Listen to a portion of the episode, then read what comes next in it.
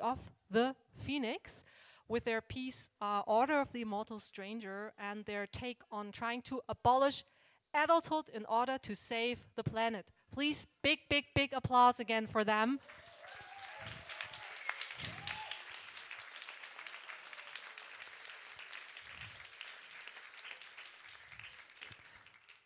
And there's uh, there are a few people uh, that are standing outside of our golden cage. So I want to ask the the people that are over there. Can you can you see me? To move in a little bit, Nina.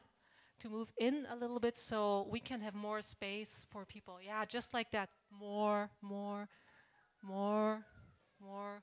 Getting cozy because we don't need this the, this area there in the back.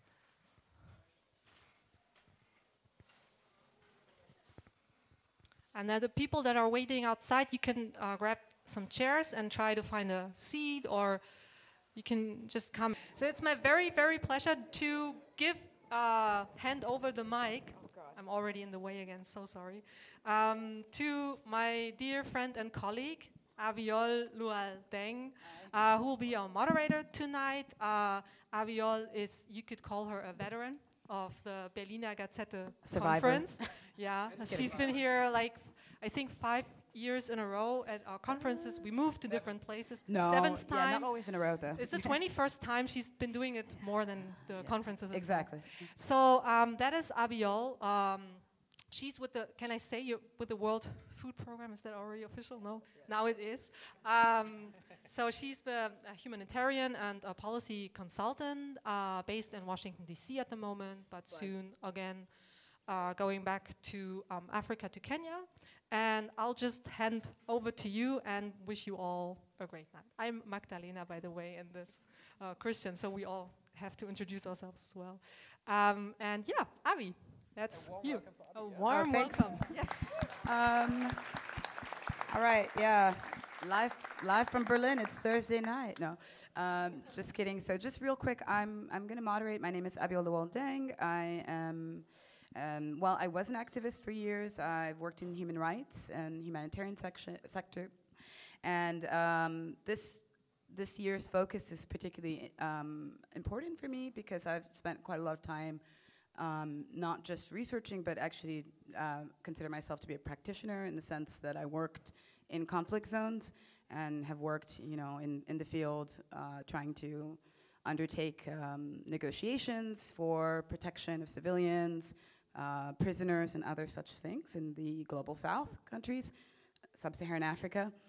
And so it's it's great to be here, and it's great to kind of focus on this theme of more world and looking at this planetary challenge that is um, climate change.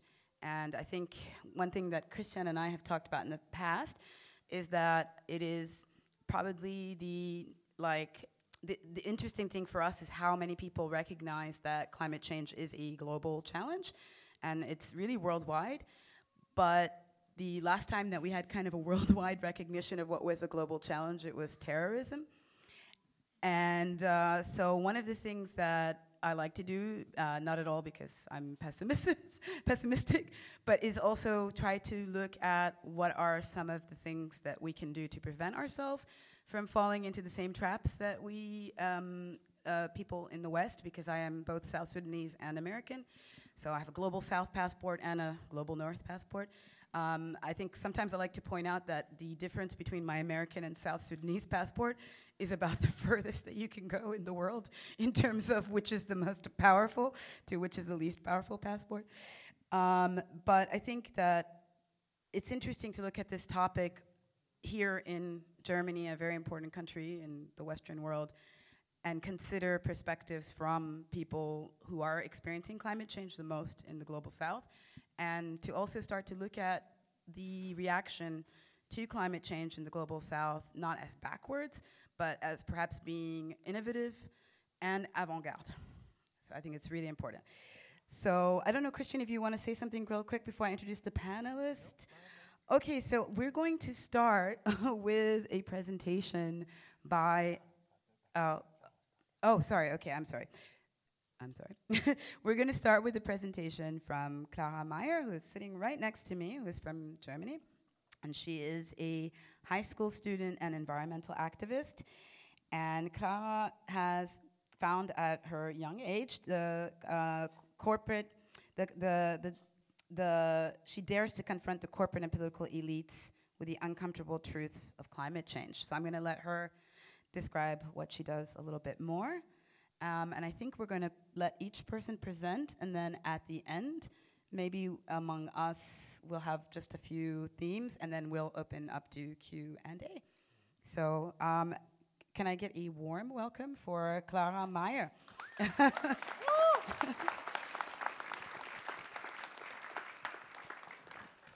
Yeah, uh, hi, I'm Clara. I'm 18 years old, and um, I am an activist at Fridays for Future. I think most people know the movement. Uh, we strike on Fridays, and we have a lot of, well, things we do during. Uh, we did a lot of things during the last well year uh, to um, make sure that politicians are confronted with the promises they already made in the Paris Climate Agreement. So our demands are basically that they just uh, keep up the standard that they set for themselves, which are, they're not doing at the moment. And um, my job at Fridays Future is mainly talking to um, corporations and the investors in those companies and basically tell them why it is not only morally and ethically wrong what they're doing, but, uh, the, but why it's also financially bad for them uh, because I feel like that's always the uh, the way you get people that invest in terrible companies. So I uh, spoke at Volkswagen, for example, and um, basically tried to tell them why the company is doing everything possibly wrong. And yeah, that's basically what I do. yeah, um, I don't think there's much to tell. Um, yeah, okay, maybe. uh, awesome. Um, I don't. Um, could you like explain how you got involved in the movement of Friday for Futures and like how it, how it happened? And I know that it's a very um, it's not a very bottom. It's not a very um, top down structure. Yeah. So in terms of how you guys decided who who is taking the truth to Volkswagen and all that stuff. Maybe just give us a little bit of a background on that. Okay, so the story how I got a Fridays Future is pretty long. Basically, I was always, or I had always been politi- politically involved, but mainly in feminism. And then a friend of mine uh, a year ago, no more than that, I think two years ago, started trying to live completely plastic and waste free. And I thought that was pretty impressive. And I tried to do that, but then as I did so, I realized like no one in like around me is doing that. Like I am the only person. I am I cannot single-handedly save the world. And so I was getting more interested in like how to politically change the system because I realized that um, 80% of the CO2 emissions uh, come from the really big corporations and they have to change. And how is that change possible? Through legislation from politics. So basically, um, I fo started following some like uh, political like climate accounts on Instagram, and um, then like when Greta Thunberg started like striking in her second week, there was like a post saying, "Hey, there's this girl in uh, Sweden, and she's sitting in front of the parliament for."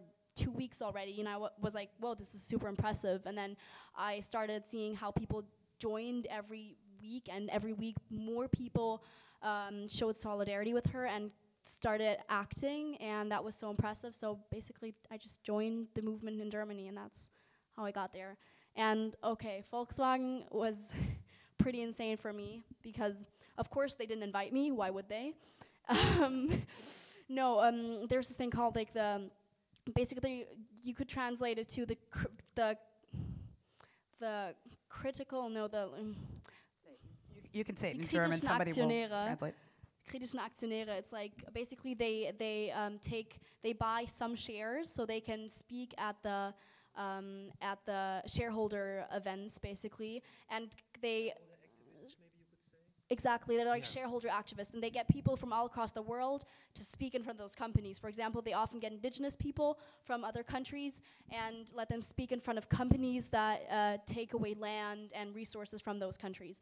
And then when they heard of Fridays for Future, they thought that we might uh, be interested in uh, speaking at those events. So uh, basically, we organize ourselves through like WhatsApp chats.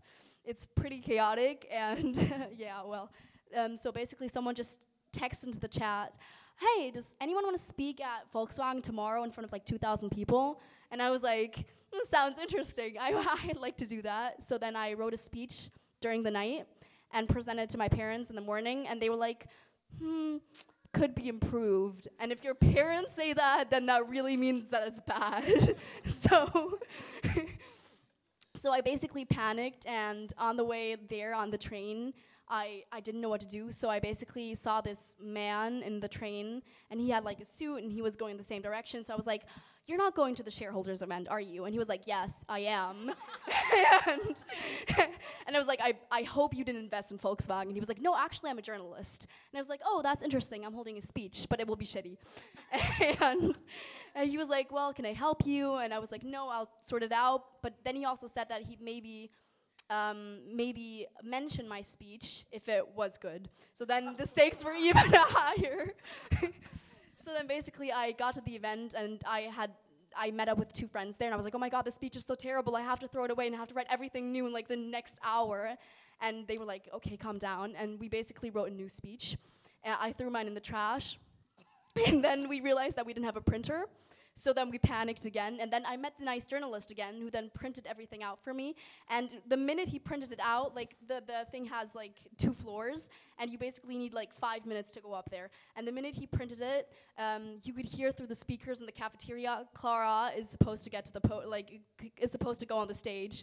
Uh, Clara is supposed to, go on the stage, and they only repeat it three times. And if you don't, if you're not on the stage at that point, you're gone. Like they will not let you on the stage. So I was had to sprint up to the second floor, ran into the room like, I'm here, I'm here, I can hold my speech. And they were pretty shocked that this like 18 year old girl was there with like shareholders, mainly white men over 60, uh, talking about money. so they were quite, they, they didn't like it. Um, so really? Sorry. so then I like held my speech and they cut my time because they didn't want me to speak. So they were like, due to time constraints, we have to cut your speech short and I was pretty pissed, so I just continued talking. And then uh, they were, I think they were just too afraid to, to sh- shut down the microphone because I don't, I don't think it would have been good for publicity to shut down a young girl talking at their like meeting. Um, and you journalists were not allowed to be in the room, but some people from ZDF, so one of the main like German medias, filmed it off the screen in the cafeteria and tweeted that, and that kind of went viral. And the nice journalist I met was from one of the main German newspapers. I didn't even ask him from which newspaper he was. So then he wrote like an article about me, and the whole thing like went viral. And then, yeah, I got a lot of very nice hate comments from people telling me some really shitty stuff. like there are a couple of thousands, but I also got a lot of like support. Um, yeah, that's basically the story. But it's interesting that people always combine sexism, racism, and like um, anti-climate because they all basically none of them commented on the content of my speech. They all called me se- sexist slurs, said that they would like to rape me, that um, discussed whether I was fuckable or not, and said that it was okay because I was 18. Um, they basically like um, commented on my looks and gave me ratings for the makeup I wore. Then they also said that I was paid by like the world Jewish something. And they really included anti Semitism, racism, sexism. They said that I was paid by, it was insane what they said. And all the hate comments, it really shows what kind of people are against the climate movement. Those are really like the, the most ignorant, most racist, hateful people you can get in the world. Yeah, wow. And yeah, you Sorry, really that was really long. No, I thank you. That was amazing what you just said. I think yeah. Um, respect, man, honestly. And I think you you tick every box of of this kind of uh, hatred when you speak out. I'm just gonna s- uh, move along because we're gonna talk more with with everyone. So I just want to um, introduce uh, Dr. Anja Kanngieser. I'm trying my German here. And uh, so their work is on imperiled Pacific islands and urges us to cooperate on the front lines of climate change. High school student, oh, sorry, I came from the States last week. I'm jet lagged. Um, sorry, political geographer and radio maker, and also a doctor. Uh, so, but you know, not of medicine. But anyway, sorry, I'm like the worst host right now. So I'm just gonna I'm gonna let I'm gonna let Anja give the give the presentation. Excuse me. Yeah, I promise hi. to get better. Um, thanks.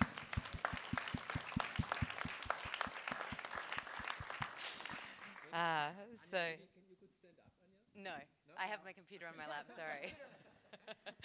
um, thanks. So I guess uh, my talk is a little bit different from what just what just came before, um, and I am sitting here for a very specific reason, um, which you'll figure out in a second because I'm going to be playing audio. Um, but what I wanted to talk about tonight is about listening and environmental crisis. So, if we, and by me, uh, by we, I mean um, white Anglo-Europeans, um, if we talk about protest and solidarity, then we need to start at the basis of listening. So, what is listening? Listening, um, the way that I see it, is more just a kind of you know oral practice involving the ears. It's a practice of sensing, of attunement, and noticing. So, to think about listening and environmental crisis is to closely attend to our own relationships with others and to the different ecosystems that we inhabit. So, when we talk about climate change, climate justice, environmental racism, ecocide, from the basis of listening, we're invited to start from a place of openness, humility, and set aside preconceptions and assumptions. Listening means not knowing.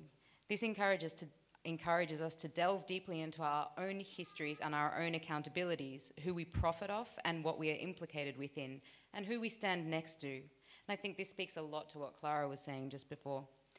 Because no ear is innocent, least of all the white ear. In this talk, I want to think about what it means to start from a place of listening rather than a place of knowing. So in 2017, um, I went to the island of Kiribati for my project Climates of Listening. Um, for those of you who don't know, Kiribati is a low-lying coral atoll nation. The capital of um, Kiribati is Tarawa, which is at the most three meters above sea level. Um, it's a lot lower than that in most places of the island. Around 50,000 people live in Tarawa, which is about 26 kilometers long and at its widest point about 400 meters wide. So Kiribati, along with its neighboring island Tuvalu, is considered to be extremely vulnerable to sea level rise. It's one of the islands that the media likes to frame as sinking. So when you hear stories about the Pacific and the sinking islands and the indigenous people that have to move off their islands, that's Kiribati. So when I first arrived in Kiribati, I was invited to speak with an acclaimed I-Kiribati poet and educator, Teweiariki Teaero. Early on in our conversation, we came upon the importance of listening to I-Kiribati culture, and he began by saying this. In terms of listening, I think I wish we could do more listening, but you know, the, there's always something that even the plants are telling us. So we need to listen to those uh, subtle messages because the messages are very subtle. We need to develop a third ear in order to be able to listen to that. Uh, two ears, one mouth, don't talk too much, you know, just learn to listen more not only to hear, but to be able to develop another thing, and that is to be able to interpret. You know, these things are different, they occur at different levels the hearing and the interpretation of, of the sounds. Yeah. So it's very much part of our world. What Teweiariki was saying about listening to subtle messages, the process of hearing and interpretation, was crucial to my understanding of the flooding I later experienced. His comments indicated the importance of paying attention to everything, to build what I knew from what I heard. A few days after I spoke with Teweiariki, I was in Betio, in the south of Tarawa, interviewing Mere Rewata, one of the founders of the Kiribati Climate Action Network. Mere outlined to us the kinds of impact that they had been facing, and this is part of what she said. Some of the climate change we are seeing in Kiribati is having these uh, strong tidal waves and some areas they broke the sea walls that were built long ago.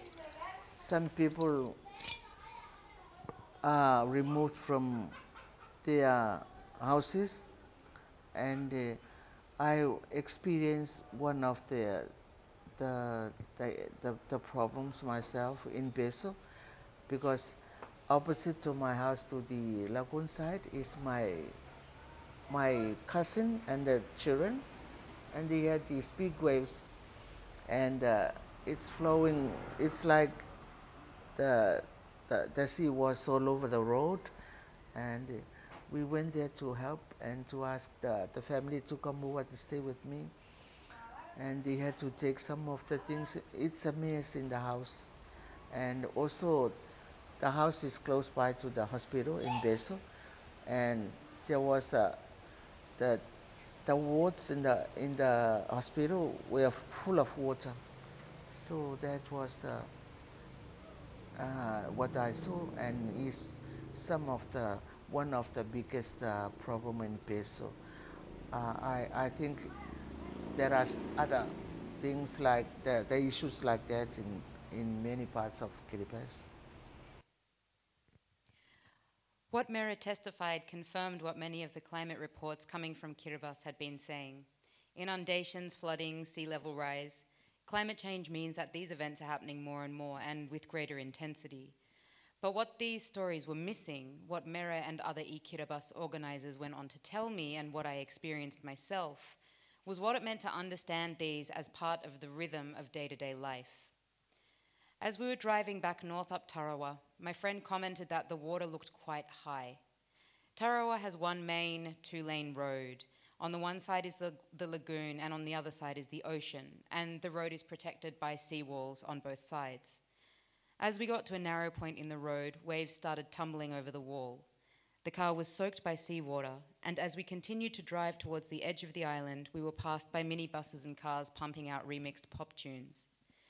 At the end of the island, we got out and watched the surf rushing over the peak of sand dunes, flooding the village below. We heard shouts as people pulled up chairs and gathered mats, snatching toddlers out of the reach of the water. Along the turbulent shoreline ran groups of children, chasing the waves, hitting a ball, shrieking and laughing, throwing sand in the air. Nearby on the wall of a church sat a cluster of adults eating ice creams, tossing sticks for the dogs. This is what it sounded like.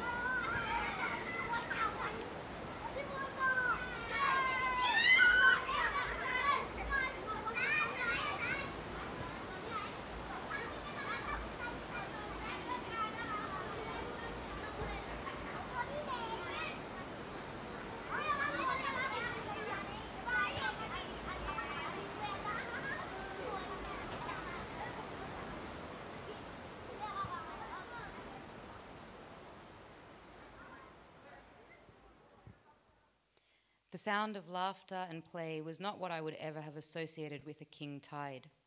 To this day, this sound stays with me because it forces me to reckon with the stories that I tell. It makes me pause because it reminds me of the importance to begin from not knowing. What I heard from this response to the flooding, this sound of joy despite a pretty serious emergency, is what the end of the world doomsday narratives that our climate movements use all the time miss out on. Climate change sounds like everyday life, not in the future, but now. For a while already, in fact. So when we think about floods and sea level rise and sinking islands in the abstract, we diminish how normal this is today. We miss that this is happening all the time. We miss that even when this happens, life continues on.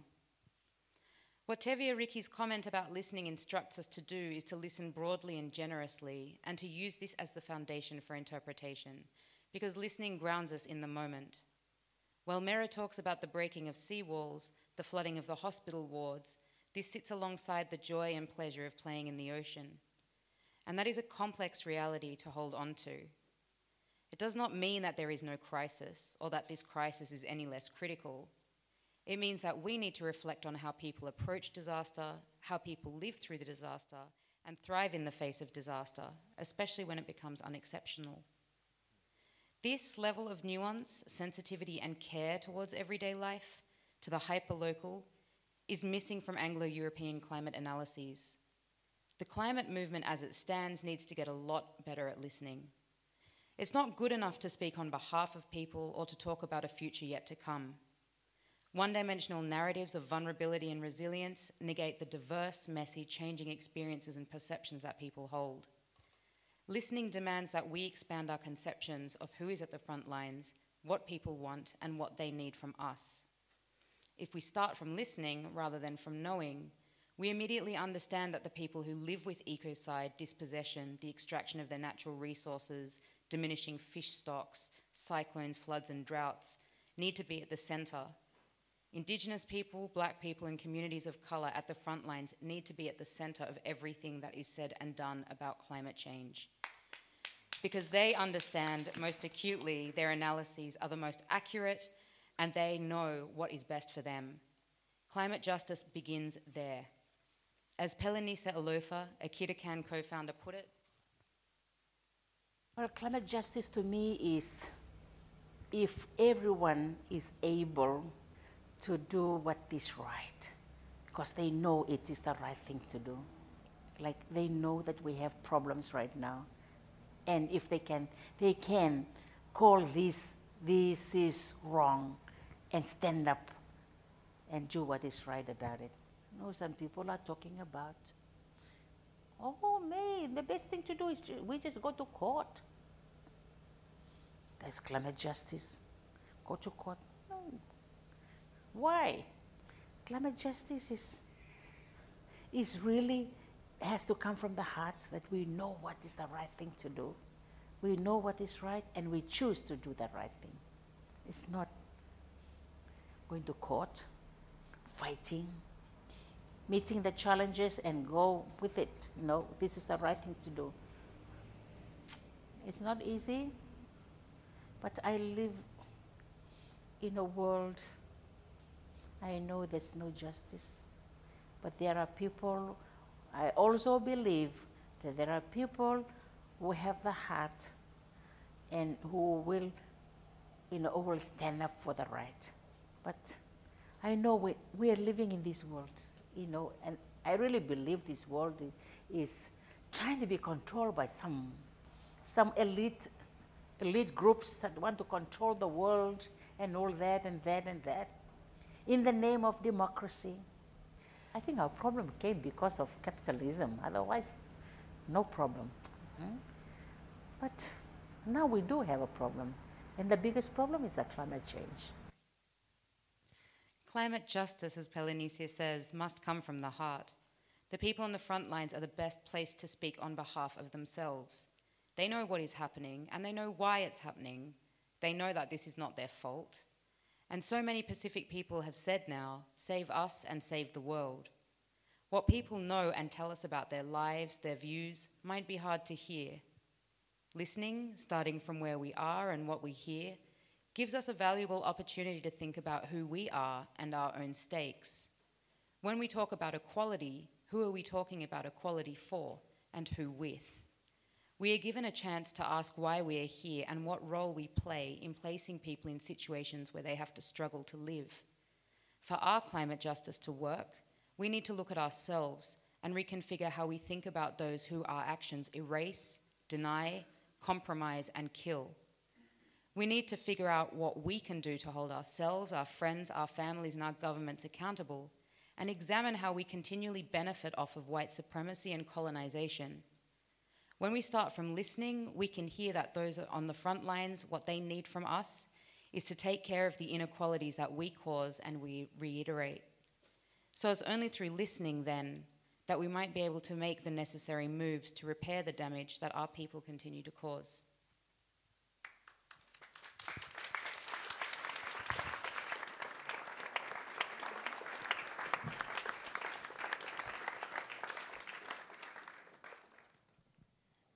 Thank you so much, um, Anja. That was a very, very cool presentation.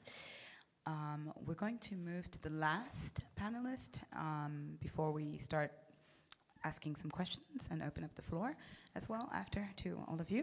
So I'm just going to quickly present Sudesh Mishra from Fiji, a poet and philosopher who mobilizes indigenous cosmologies as sources of inspiration vis-a-vis environmental havoc.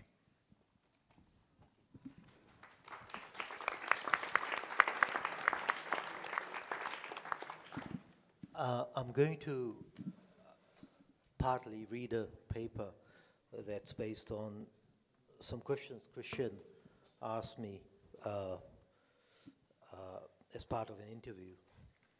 And uh, it was, in fact, uh, a series of ref- reflections I was having on uh, the, the sense of human apartness from, from the rest of the planet, that we feel as if we are somehow special and exclusive and removed from other species on this planet uh, and other uh, non life forms as well. So when I gave him the paper, he said, Well, can you really tell me something about uh, what you call human apartness?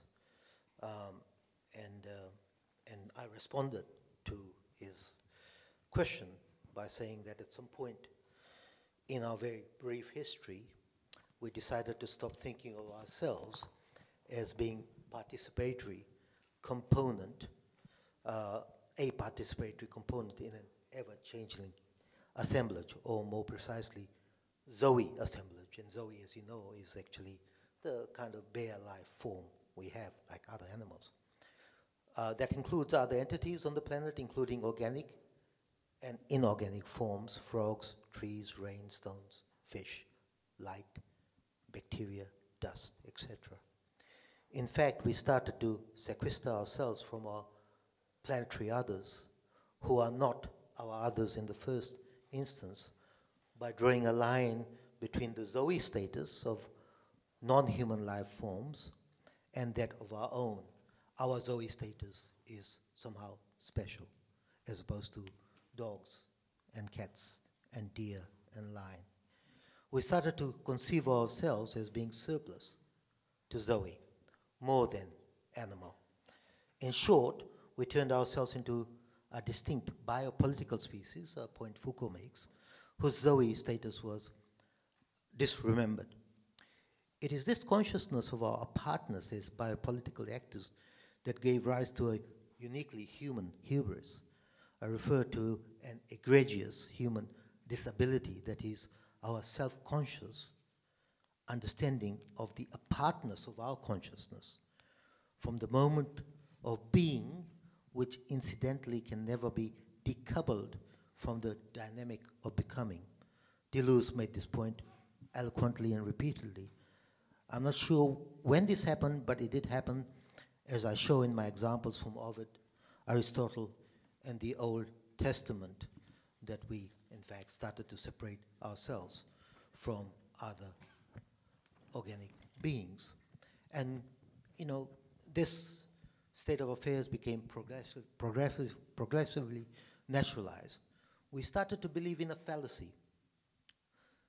Surplus accumulation and neoliberal modernity thrive on the fallacy of human apartness.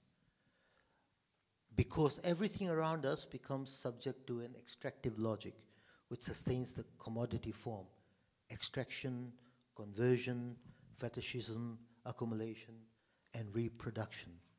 The sorry yet marvelous thing is that our seeing is a type of blindness. We have failed to acknowledge that which is not in hiding, has never been concealed, but which we ourselves have hidden in plain sight. I speak of our being as it transits through the space time that is life, that is, as it becomes existentially. What is this becoming being if not a more than human assemblage, which is also at the same time a less than human assemblage. For are we not ever not, are we ever not a dynamic assemblage inclusive of non-human beings and things. And when he asked me this question, I was sitting in Suva at my desk. As I write this here now, I'm sitting in a chair, my fingers on the keyboard, steely spectacles on my rose, rusted, uh, my eyes on the black and white screen, palm heels on my wooden desk, shod feet on the tile floor, the ceiling fan overhead blowing wind through my hair and collar. I hear birds singing in the trees. I reach for a sheet of paper. I inhale the stench of a sting bug, etc. I'm never a separate subject in this moment's assemblage. In fact, my very being is momentarily composed of assorted beings and things chair, keyboard, steel, screen, wood, shoes, fanned air, cotton, birdsong, paper, and bug aroma. And the repertoire of this assemblage is forever changing since the dynamic of becoming knows no rest. So if you actually just get up and touch that pole just there, or as uh, person before me is actually sitting there, touching the door, has her boots on the floor, in fact, has a, a shawl around her neck. She's becoming all these other things. Yeah? So she's at the same time less than human and more than human. And, and in every moment of our lives, that is actually true. The moment, there's not a nanosecond that goes by when you're not more than human and less than human at the same time. So all of philosophy has been basically a fallacy. So hearing a knock on the door, I put my hand on the knob and become the door, even as the door is becoming me. We are never not an assemblage, inclusive of non-human entities in our daily becoming. But somehow we have persuaded, persuaded ourselves otherwise. Simply put, the moment I remember that the door is becoming me and I the door, my relation to the door and to myself changes radically. If as an assemblage I'm simultaneously more than human and less than human, I must, by extension, treat all elements in the assemblage, organic as, as well as inorganic, as I treat myself since these are never sequestered from me, extend this principle to the planet, and subject object relations collapse completely. Since the door I'm opening is both object and subject simultaneously, as do value hierarchies, which are foundational to humanity as well as modernity. Human is the problem, and in the, the problem ultimately is human because we have actually put ourselves on a pedestal, pedestal and we actually cannot see ourselves in relation to the planet, which includes organic and inorganic forms. So, then I was asked to, in fact, uh, talk about um, the problem with neoliberal modernity and uh, uh, how do we relate to each other. Uh, uh, uh, and to the world as a whole. So I, I kind of said this I think the moment you treat a sing- singular life, mine or yours, as an ever changing Changing zoe assemblage, simple animal life, you cease normalizing human exclusivity, which, as I said, is a downright fallacy and a key justification for extractive practices that underpin surplus accumulation. Let me explain this. The moment you are, in fact, on the top of the hierarchy, everything else is par for the course. You can extract, convert, exploit, etc. But the moment you think of yourself and as, as, as an assemblage, which actually includes other things around you, and it is always the case, then there is a kind of responsibility that is very different, a care for organic and inorganic forms which actually form you every moment of your life, every nanosecond of your life. And that is, in fact, the problem, I think, with humanity at present. So this has given rise to anthropocentric thinking, uh, and which is always based on the sorcery of metamorphosis, where non-human entities are measured on the normative scale of becoming human. So hierarchies arise once you have a norm that governs forms of value attribution. What was recognized about colonial forms of value attribution, where the colonized subject is perpetually in, a, in the process of becoming human, has its genesis in the taxonomic isolation of entities, animals, plants, rocks, minerals, etc., for the purpose of value attribution, with the human as the default norm. So hierarchical thinking is founded on our general disregard for the assemblage in which we are an element amongst others. Yeah? And it, this goes back further than colonialism to, in fact, the way we made a differentiation between us, plants, organic, uh, inorganic matter, etc. Uh, so, Ovid, for instance, cannot think in terms of assemblages because each act of mythical transformation for him devalues the human norm. When I turn to pre Christian iTaukei cosmologies, Fijian cosmologies, I was gratified as I came across examples where the human was not the norm. In fact, normative humanity became, uh, becomes the source and cause of narrative disorder and anxiety. In the legend entitled The Great Flood, the desire to attribute normative value to the human causes the great serpent, Degei, to destroy the world in a deluge in order to initiate a new beginning. When Turukawa is killed by Degei's two sons, both human, because to them it was merely a hawk, the world is wiped out for daring to think of the Zoe assemblage as a domain of hierarchical value attribution informed by biological difference. In fact, this is a particular myth that talks about wiping out uh, the children of a god who are human because they, in fact, think of a hawk as being inferior. So, I was asked then how do indigenous cosmologies Okay, help um, us? I've just been Yeah. told, just for the, because I think we're all very interested, but just for the uh, sense of time, can we make this the last point of Sure. the panel, and we can discuss Sure. with the with the guests after? Yeah. okay, thank you. Well, this, this is a kind of crucial uh, Yeah, example. Uh, and I'll, I'll- I'll, get to it, and if you want to actually uh, ask me about it a bit later, you can. Um, what happens here is this there is a, a, a myth about the woman who emptied the sea within iTaukei cosmology. Uh, and here we have an example of a woman who involves a sense of taking part in an ecological assemblage. The woman in question is from uh, uh, inland Lovoni, and she resolves to cook her food in salt water, so she walks down to the coast for the first time in her life. Upon catching sight of the sea, in flood tide, she marvels at the large quantity of brine in the lagoon, fills up her good, and proceeds to return home. By the time she scales the mountaintop, however, it's, it is ebb tide, and the woman, alarmed by the diminished sea, retraces her step and empties the good into the lagoon. She does so because of an innate understanding that she is just one element in the general assemblage. Between the surplus sea of the flood tide and the deficit sea of the ebb tide, the act of putting back is the balancing gesture of a woman who, in a moment of supreme epiphany, senses value not in terms of independent units, but in relation to the whole planetary assemblage. She has a sense of taking part in the assemblage, not being apart from it.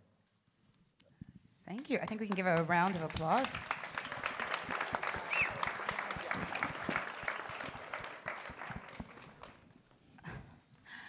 All right. so um, I'm just going to start out with um, a general question, and then we can kind of take it from there because I know that I think the audience has a lot of questions. Um, so I um, okay, we'll just wait until. Um,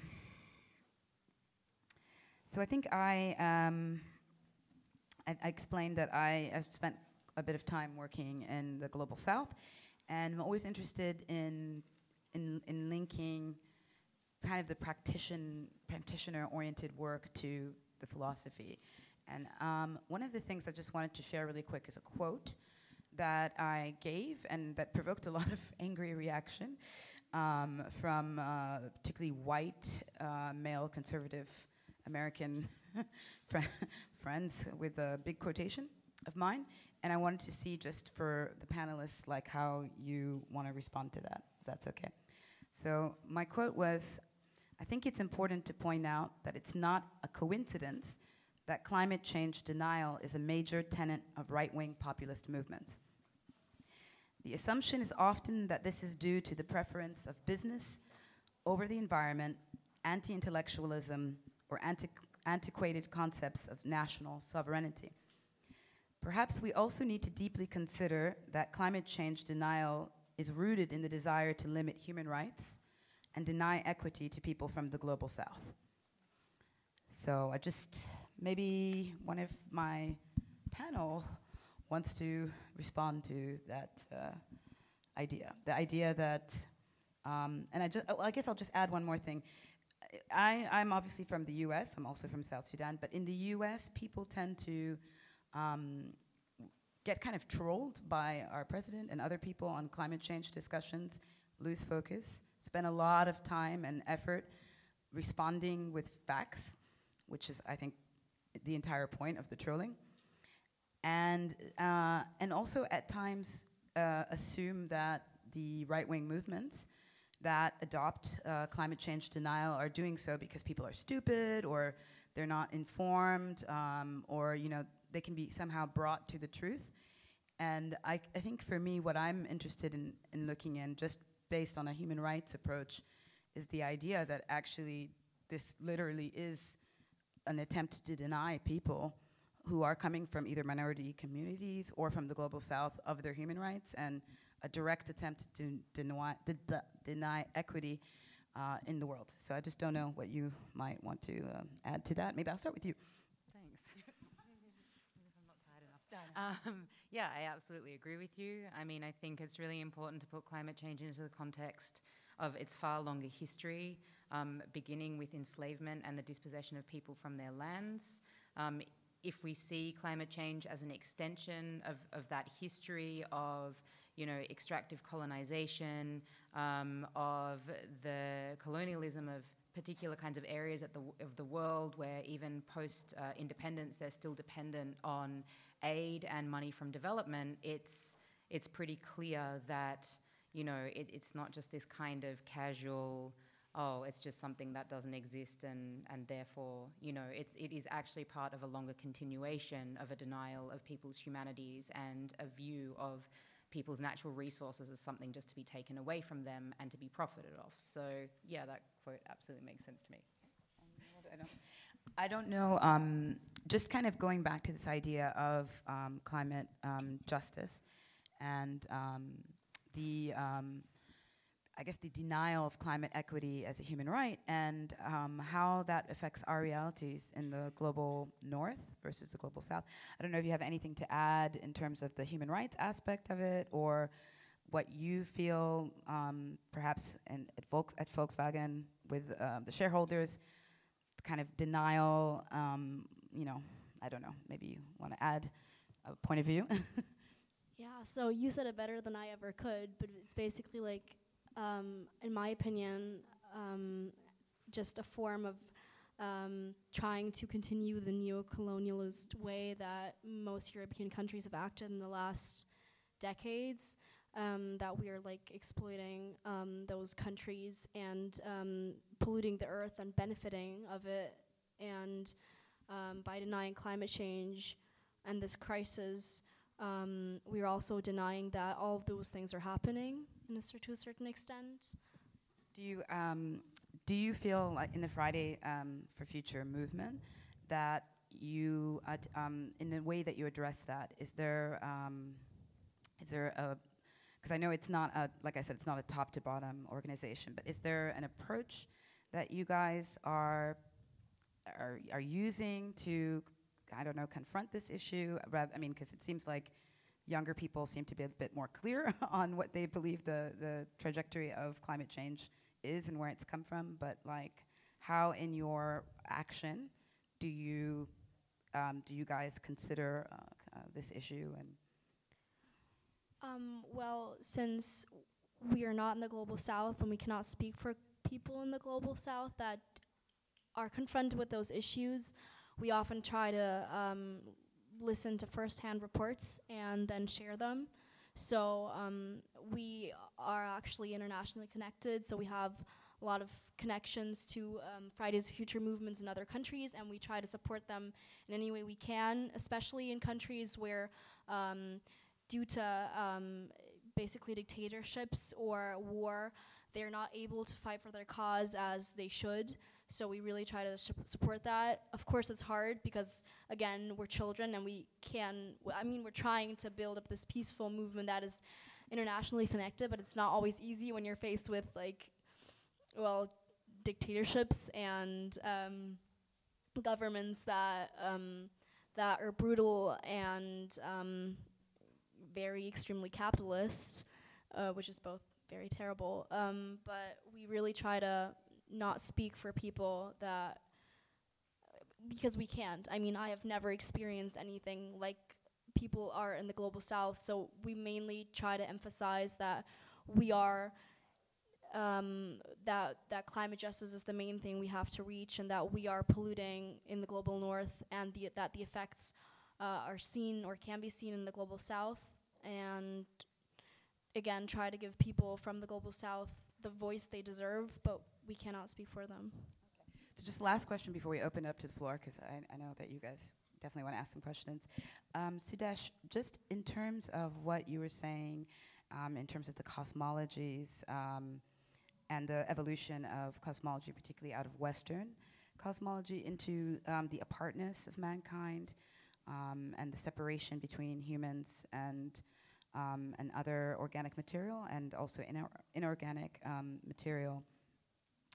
Um, can you also, I, I, don't know, perhaps also um, look at how that impacts the the doomsday narrative and how um, how how you think we can approach um, how we can change the doomsday narrative? Because it seems to me the doomsday narrative is very linked to the singularity of the human species being the most important species to continue, the idea that we can't, yeah, go on without us. okay. Um, look, uh, I think there's there's lots of discussion about climate change in relation to uh, new te- technologies, in relation to science, con- you know, getting rid of fos- fossil fuel, converting to wind, solar, uh, etc. Uh, that's all at the base level. So we're actually talking about us humans changing uh, the way we, in fact, exploit particular resources uh, on Earth. But no one really discusses the fact that this must go hand in glove with, in fact, a complete radical change in our consciousness. Yeah. That change has to be to, to be to, to go hand in glove with, in fact, what we're trying to do by changing the way we use um, uh, the resources available to us on Earth, wind, sea, uh, and, uh, and solar. And for me, this means essentially that you actually have to uh, you have to abdicate your seat as, in fact, the most important species on the planet by understanding that you're really part and parcel of an assemblage, which includes everything else.